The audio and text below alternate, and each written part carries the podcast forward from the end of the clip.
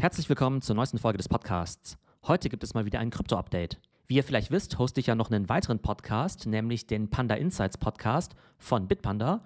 Und der erscheint jede Woche. Das heißt, wenn ihr euch wöchentlich für Krypto-Updates interessiert, dann seid ihr da auf jeden Fall richtig. Ich verlinke das Ganze nochmal in den Show Notes. Und unser wöchentlicher Panda Insights Podcast hat immer drei Teile.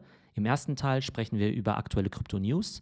Im zweiten Teil geht es ums Marktupdate, also aktuelle Kursentwicklungen. Und im dritten Teil gibt es immer einen Education-Part, wo wir zum Beispiel diese Woche einen Deep Dive machen ins Thema Krypto-Scams. Also, wenn ihr Lust habt auf wöchentliche Krypto-Updates, gerne bei Panda Insights von Bitpanda reinhören. Und hier noch ein Hinweis in eigener Sache. Wenn ihr euch noch mehr mit dem Thema künstliche Intelligenz beschäftigen wollt, dann kann ich euch auf jeden Fall die AI Masterclass empfehlen. Die findet statt am 7. und 9. Februar und dort erfahrt ihr alles Relevante über den aktuellen künstlichen Intelligenzboom und noch viel wichtiger, was sind die wichtigsten Tools und wie kann man diese Tools am besten benutzen, um sein Business voranzubringen. Alle Infos dazu gibt es unter www.co.net und mit dem Promocode Podcast gibt es auch nochmal 10%.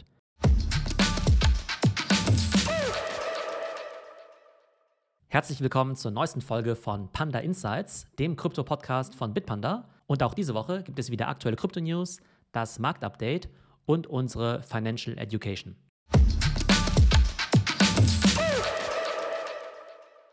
Wir fangen an mit den News der Woche und diesmal geht es um zwei Stories aus dem NFT-Bereich. Und zwar sieht es auch auf dem NFT-Markt im Augenblick gar nicht so schlecht aus. Man kann sogar fast von einem kleinen NFT-Mini-Comeback sprechen. Wir wissen ja, NFTs sind in 2021 und in der ersten Jahreshälfte 2022 total durch die Decke gegangen, aber dann auch ziemlich spektakulär gecrashed. Und das bedeutete eben, dass viele Kollektionen stark im Wert gesunken sind und auch das Handelsvolumen insgesamt sehr stark zurückgegangen ist. Wenn wir uns jetzt aber die Zahlen seit Anfang des Jahres anschauen, dann sieht es eigentlich ziemlich positiv aus. Wenn man zum Beispiel das NFT-Trading-Volumen auf den gängigen Plattformen wie OpenSea anschaut, dann sehen wir aktuell den höchsten Stand seit letztem Sommer. Das bedeutet also, dass in den letzten Wochen so viele NFTs getradet worden sind wie schon lange nicht mehr, sowohl was die Quantität angeht, als auch das Dollarvolumen. Und bei NFT-Projekten ist es ja so, dass es davon Tausende gibt und viele davon, die verschwinden auch wieder in der Versenkung. Aber dann gibt es ja immer noch die sogenannten Blue Chips, also die ganz großen bekannten Kollektionen, die noch relativ wertbeständig sind, aber natürlich im Verhältnis zu anderen Anlagen immer noch sehr, sehr volatil. Aber der große Gradmesser ist da eigentlich immer der Floorpreis vom Board Ape Yacht Club. Ne? Also die Preise von unseren digitalen Affen. Und der Floorpreis ist ja immer das billigste NFT aus der Kollektion, die man eben aktuell kaufen kann. Und es gibt ja 10.000 von diesen Board Apes. Und der billigste davon kostet im Augenblick immerhin noch 65 ETH, also fast 100.000 Dollar. Und das ist natürlich total verrückt, wenn man mal bedenkt, dass wir ja an sich schon noch einen relativ schwierigen Markt haben. Und da hätte man sich auch vorstellen können, dass der Preis von diesen Board Ape NFTs auf Null geht. Also Blue Chip hin oder her. Das ist jetzt natürlich jetzt nicht unbedingt die nachhaltigste Wertanlage, aber es ist eben Fakt. Aktuell möchte niemand auf der Welt sein Board Ape für weniger als 100.000 verkaufen und das sind eben auch ein paar zigtausend Dollar mehr als eben noch vor ein paar Monaten. Und der Floorpreis dieser Board Apes in ETH, der ist eben in den letzten Wochen relativ unverändert geblieben, also etwa bei 65 ETH.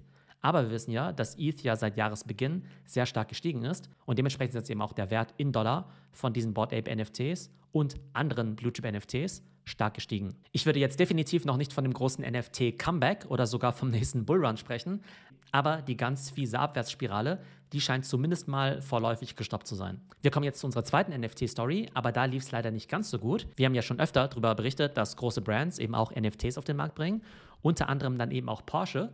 Und da war ja die Idee, dass Porsche 7500 NFTs auf den Markt gebracht hat, also quasi zum Mint angeboten hat. Und die Idee war ja, dass die Käufer und Besitzer dieser NFTs dann Mitglied dieser Porsche Community werden und dann eben nicht nur ein nettes Bildchen bekommen, also quasi in Form von einem digitalen Porsche, sondern eben einzigartige Variationen davon kreieren können. Es ist auch eine Art Gamification geplant und dass man dann eben als Community-Mitglied auch besondere Benefits bekommt, wie zum Beispiel die Einladung zu ganz speziellen Events. Und dieses Projekt wurde ja schon vor ein paar Monaten angekündigt. Dann wurde es dann eben auch wirklich gelauncht und im Augenblick macht sich aber so ein bisschen Ernüchterung breit, weil es eben nicht ganz so erfolgreich war, wie sich das die Macher vorgestellt haben. Und zwar wurden bislang von den 7500 NFTs nur 1800 verkauft, also nur etwa 18 Prozent. Und jetzt hat Porsche den Mint wohl gestoppt. Das heißt, die haben die Kollektion jetzt eben quasi eingefroren auf diese 1800 NFTs, die auch verkauft worden sind. Und der Release-Preis von diesem NFT, der war ja bei 0,911 ETH, ne, wegen Porsche 911, was ja irgendwie auch Sinn macht. Aber das sind ja aktuell auch stolze 1400 Dollar. Und es ist natürlich schon die Frage, jetzt in diesem aktuellen Markt, wie viele Leute kaufen sich jetzt eben ein NFT für 1400 Dollar, wo vielleicht die finanzielle Upside und auch die Utility noch relativ unklar ist. Und da stellt sich natürlich immer die Frage, warum ist das Projekt nicht so gut angekommen? Was hätte man besser machen können? Hätte man es besser vermarkten können? Hätte man vielleicht die Utility noch klarer kommunizieren können? Oder lag es vielleicht am Pricing? Beim Pricing muss ich sagen, 0,911 ETH macht natürlich irgendwie Sinn, wegen 911er. Man hätte natürlich auch sagen können 0,0911 ETH.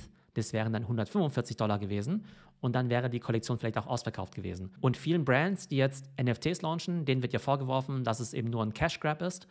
Das glaube ich jetzt bei Porsche ehrlich gesagt nicht, denn die verdienen ja eine ganze Menge Geld. Und auch wenn sie jetzt ihre 7500 NFTs verkauft hätten zu 0,911 ETH, wäre es natürlich für Porsche auch nur eine relativ kleine Summe. Von daher würde ich jetzt nicht sagen, dass die das nur aus Geldgier gemacht haben. Die haben halt einfach gedacht, okay, 0,911 hört sich irgendwie ganz cool an und haben vielleicht nicht daran gedacht, dass es eben zu teuer sein könnte. Aber es zeigt sich auf jeden Fall, dass im Jahr 2023 man eben NFT-Projekte nicht mehr genauso launchen kann wie in 2021 oder 2022.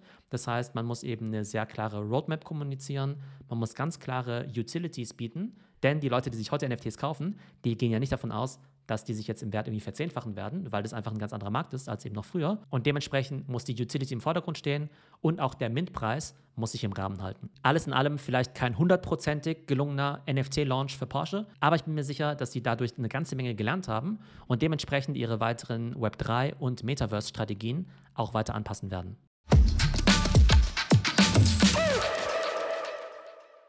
Kommen wir zum Marktupdate. Und da sieht es auch diese Woche wieder ganz erfreulich aus. Wenn wir auf den Fear und Greed Index schauen, dann sehen wir einen Wert von 52. Das ist der gleiche Wert wie letzte Woche, da also unverändert. Aber im Vergleich zu vier Wochen ist es ziemlich positiv, denn da war der Wert noch bei 28. Also insgesamt kann man die Stimmung im Augenblick wirklich als verhalten optimistisch bezeichnen und das ist auf jeden Fall eine erfreuliche Nachricht. Was hat sich bei den Kursen getan? Bitcoin ist im Vergleich zur Vorwoche um fast 7% im Plus und Ethereum hat leicht geschwächelt und ist etwa 1,7% im Minus. Wenn wir uns jetzt aber mal die Zahlen year to date anschauen, also seit dem 1. Januar, dann sehen wir im Bitcoin bei plus 36%, Ethereum bei plus 29% und Solana sogar bei plus 130%. Wer sind sonst noch die großen Gewinner der Woche? Wir haben Aptos mit plus 80%. Total crazy. Zeigt uns natürlich mal wieder die Volatilität in diesem Bereich. Apecoin ist 15% im Plus und Near Protocol 13%. Wer waren die Verlierer der Woche? Shiba Inu Coin ist 6% im Minus, Polygon ist 3% im Minus und Ethereum Classic 2% im Minus. Was steht in den nächsten Wochen an, was vielleicht die Kurse stark beeinflussen könnte? Es ist wieder Earnings Season. Das bedeutet eben, die ganzen großen aktiennotierten Unternehmen, die geben ihre Quartalsergebnisse bekannt. Und die Frage ist ja immer, welchen Einfluss hat das jetzt eigentlich auf unsere Kryptokurse? Und eine Zeit lang hat man ja gedacht, okay, das hat vielleicht gar keinen so großen Einfluss. Man hat ja eine Zeit lang gedacht, dass Kryptokurse relativ unabhängig und unkorreliert sind von dem, was sonst so am Aktienmarkt passiert. Aber zumindest in der jüngeren Vergangenheit hat man eben gesehen, dass das Ganze doch relativ stark korreliert ist. Das heißt, wenn die Aktienkurse nach unten gehen, dann ist natürlich auch die Stimmung am Markt schlecht und die Leute kaufen eher weniger Krypto. Und wenn die Aktienkurse hochgehen, dann sagen die Leute natürlich, okay, ich fühle mich ein bisschen wohler mit meiner eigenen finanziellen Situation, habe vielleicht ein bisschen mehr Geld, was ich dann vielleicht auch wieder in Krypto investieren kann. Und dann steigt natürlich wieder die Nachfrage nach Krypto und dementsprechend eben auch die Kurse.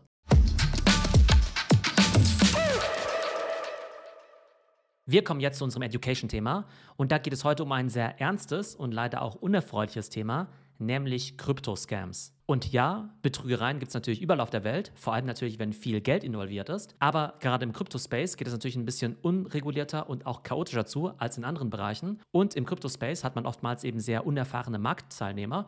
Und das wollen sich natürlich manche Ganoven zunutze machen. Von daher ist es extrem wichtig, die gängigsten Krypto-Scams eben rechtzeitig zu erkennen und sich natürlich auch vor denen zu schützen. Und zwar möchte ich heute über fünf Arten von Scams sprechen, nämlich ICO-Scams, Investment-Scams, Social-Media-Scams, NFT-Scams und Recovery-Scams. Fangen wir an mit den ICO-Scams. Und zwar ICOs sind ja Initial Coin Offerings und die gibt es ja dann, wenn ein neues Krypto-Projekt eben zum ersten Mal einen Coin rausbringt.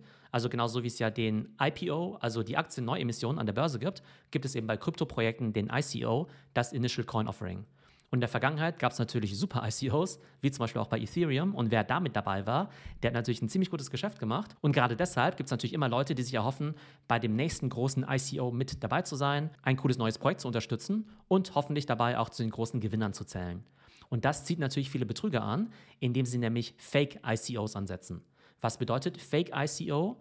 Da gibt es eben Leute, die so tun, als gäbe es ein neues spannendes Projekt und die simulieren das wirklich extrem gut. Das heißt, die bauen eine Webseite, vielleicht sogar ein White Paper, sagen, dass sie mit diesem neuen Krypto-Projekt irgendwie die Welt verändern wollen oder eine bahnbrechende Technologie haben und wollen dir eben diesen Token verkaufen im Zuge von so einem ICO. Und das Problem bei diesen ICOs ist ja, dass es da ganz viele neue Projekte gibt und davon sind vielleicht 99% legitim, aber 1% sind dann eben vielleicht Betrüger und ist natürlich total schwer auseinanderzuhalten, denn auf den ersten Blick sehen diese Angebote vielleicht alle seriös aus, die ganzen White Papers, die machen mehr oder weniger Sinn, denn oftmals sind ja auch bei den seriösen Projekten die White Papers so ein bisschen, ja, ich sag mal, futuristisch oder zumindest handelt es sich da um Use Cases, die es heute noch nicht gibt. Von daher ist es gar nicht so einfach, die seriösen von den unseriösen zu unterscheiden. Das Einzige, was man da empfehlen kann, ist, dass ihr wirklich extrem viel Research macht, eben wirklich schaut, okay, welches Team steckt dahinter? Was haben die in der Vergangenheit schon gemacht? Sind es jetzt eben anonyme Leute, die dieses Projekt starten? Oder kann man eben sehen, dass die Leute auf LinkedIn oder auf Twitter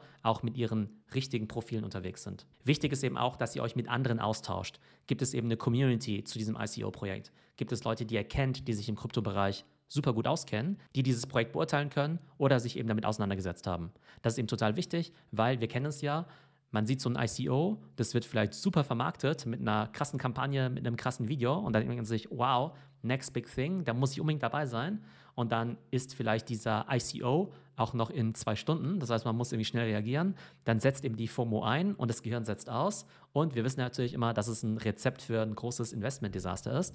Also gerade bei ICOs immer do your own research kommen wir zu der zweiten Art von Scams, nämlich Investment Scams. Und Investment Scams sind irgendwie relativ banal dass man eben einfach sagt, hey, ähm, hier gibt es eine super Investitionsmöglichkeit, investiere doch einen Bitcoin und du kriegst irgendwie fünf Bitcoin zurück. Oder ich kenne da jemanden, der weiß, wie man magisch Geld vermehrt, investiere doch auch mit und du kriegst eben Teil der Erlöse. Was es auch gibt, sind Fake Crypto Exchanges. Das heißt, es gibt Seiten, die tun so, als seien sie ein Crypto Exchange Du zahlst da eben erstmal Geld ein, zum Beispiel 1000 Dollar. Dann erscheint auf deinem Account eine wahnsinnige Steigerung, zum Beispiel in Höhe von 5000 Dollar. Und dann denkst du dir, boah, das ist ja total cool, da muss ich noch mehr investieren. Und dann zahlst du da noch mehr ein. Aber das Einzige, was diese Webseite macht, ist, dass sie dir einfach einen Kontostand vorgaukelt. Da wird im Hintergrund gar nichts getradet und du kannst deine Deposits dann später auch nicht mehr abheben.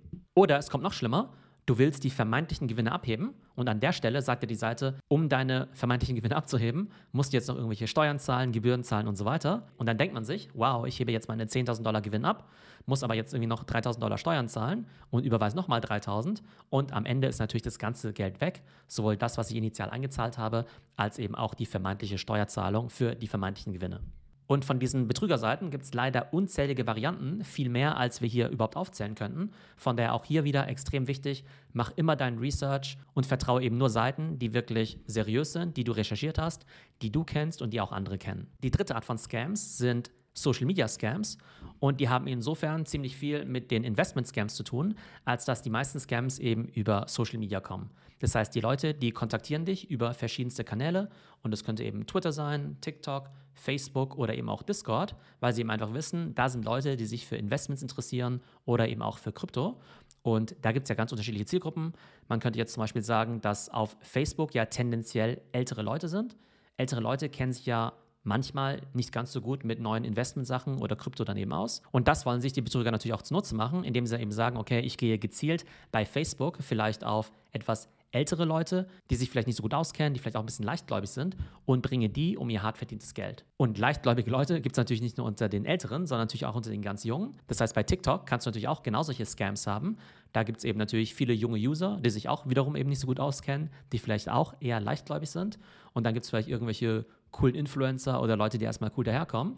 Und denen vertrauen die User dann und auch die werden dann leider um ihr Geld gebracht. Eine Kombination von Social Media und Investment Scam findet man zum Beispiel auch auf Dating-Seiten. Das ist irgendwie ziemlich abgefahren. Es gibt eben Betrüger auf Dating-Apps wie Tinder, die eben erstmal mit dir connecten, die mit dir sprechen, die dann plötzlich mal fallen lassen, hey, es gibt hier eine super Investmentmöglichkeit, ähm, investiere doch ein Bitcoin in XYZ. Das heißt, selbst auf Dating-Seiten kann man sich vor Betrügern nicht sicher sein. Und daher gilt immer, sehr aufmerksam sein und do your own research. Kommen wir zu der vierten Art von Scam, nämlich NFT-Scams. Ihr kennt ja NFTs, Non-Fungible Token. Die waren ja gerade in 2021 und 2022 super gehypt. Und auch da setzt eben oftmals die FOMO ein, die Fear of Missing Out, dass man sich denkt, Mensch, ich habe damals die Board Apes verpasst und ich möchte jetzt gerne die neuen Board Apes bekommen. Und dann gibt es eben Betrüger, die dann eben falsche Minting-Seiten aufsetzen. Minting-Seite bedeutet ja, dass man dort vermeintlich eben NFTs kaufen kann.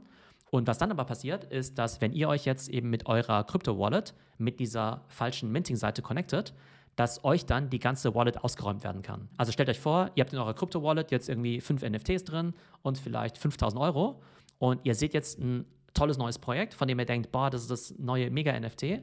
Ihr geht auf die Webseite drauf, connectet eure Wallet und erteilt damit auch die Genehmigung, dass quasi eure Token aus der Wallet raus transferiert werden können. Und Sekunden später sieht man plötzlich, dass eure Wallet leer ist und diese ganzen Token, sowohl Bitcoin, Ethereum als auch eure NFTs, plötzlich auf der Wallet des Betrügers liegen. Wenn das einmal passiert ist, kann man leider überhaupt nichts mehr machen. Das ist extrem schwer nachzuvollziehen. Man kann den Schaden zwar bei der Polizei melden, aber die Erfolgsquote ist wirklich extrem gering. Und die meisten dieser NFT-Scams, die kommen über Discord und Twitter. Also auch da wieder extrem aufmerksam sein, niemals auf fremde Links klicken und Nachrichten von fremden Leuten einfach ignorieren. Kommen wir jetzt zur fünften Art der Krypto-Scams, nämlich sogenannte Recovery-Scams. Was bedeutet das? Das bedeutet, dass wenn ihr schon mal betrogen worden seid, ihr eben Gefahr lauft, einfach nochmal betrogen zu werden. Was bedeutet das? Wir haben ja vorhin schon die verschiedenen Arten von Scams beschrieben und nehmen wir mal an, ihr seid Opfer geworden eines NFT-Scams oder eines Investment-Scams, dann kann es ja sein, dass ihr auf Twitter um Hilfe fragt und sagt, hey, äh, mein NFT wurde geklaut, wer kann mir helfen? Oder ihr googelt vielleicht nach äh, mir wurde mein Krypto geklaut, wer kann mir helfen? Und dann melden sich Leute bei euch, die euch vermeintlich helfen wollen und sagen, hey, ich bin Experte darin, gestohlene Kryptowährungen wieder aufzuspüren und dir wieder zurückzubringen. Und da sollte man auf jeden Fall extrem hellhörig werden, denn das sind natürlich Leute, die ganz genau wissen, Leute, die gerade eben betrogen worden sind, die sind natürlich auch manchmal sehr emotional und denken eben nicht so nach und dadurch eben auch leichte Opfer für eine weitere Art von Scam. Und die könnten euch zum Beispiel sagen, hey, ich kann dir dabei helfen, dein Krypto und deine NFTs wiederzubekommen. Dafür musst du nur auf diese Seite gehen und deine Wallet connecten, um, weiß nicht, irgendeinen Prozess in Gang zu setzen. Und schwupps, wird dir eben auch noch dein restliches Krypto gestohlen. Also diese Recovery-Scams, die sind extrem fies und die finden auch sehr oft auf Twitter statt. Also auch da immer aufpassen. Fassen wir das Ganze zusammen. Leider gibt es im Kryptospace, wie auch sonst im Leben, ziemlich viele Betrüger, die mit sehr raffinierten und zum Teil auch neuwertigen Maschen immer wieder versuchen, anderen Leuten ihr Krypto zu stehlen. Wir haben heute über fünf Arten von Krypto-Scams gesprochen, nämlich die ICO-Scams, die Investment-Scams, Social-Media-Scams, NFT-Scams und Recovery-Scams. Das sind so die häufigsten Betrügereien, aber es könnten täglich neue dazukommen. Von daher auf jeden Fall meine Bitte, immer ganz, ganz vorsichtig sein, do your own research, niemals auf unbekannte Links klicken, fremde Nachrichten immer ignorieren, immer total wachsam sein, wenn ihr auf Social Media unterwegs seid und auf keinen Fall der FOMO verfallen. Immer, wenn ihr was mit Geld macht, auf jeden Fall immer überlegen. Also, auch wenn ihr extrem spannende Sachen online seht und if it's too good to be true, dann ist es meistens auch nicht true. Dann nehmt euch auf jeden Fall die Zeit, mal kurz vom Computer wegzugehen euren Research zu machen und jetzt nicht irgendwie hastig auf irgendwelche Knöpfe zu drücken. So, das war unsere heutige Folge von Panda Insights. Bei den Crypto News haben wir über NFTs gesprochen, also quasi über das Mini-Comeback der NFTs, weil es da ja gerade ganz ordentlich läuft. Beim Marktupdate haben wir gesehen, dass Bitcoin 6% im Plus ist und sich auch die meisten Währungen relativ positiv entwickeln. Und dann haben wir ganz ausführlich über die verschiedenen Arten von Krypto-Scams gesprochen und wie man sich davor schützen kann. Ich hoffe, euch hat die Folge gefallen und bis zum nächsten Mal. So, das war unsere heutige Podcast-Folge, das Krypto-Update in Form eines Reposts von Panda Insights. Und wenn ihr das Format jede Woche hören wollt, dann abonniert gerne den Panda Insights Podcast von Bitpanda. Ich hoffe, es geht euch gut und bis zum nächsten Mal.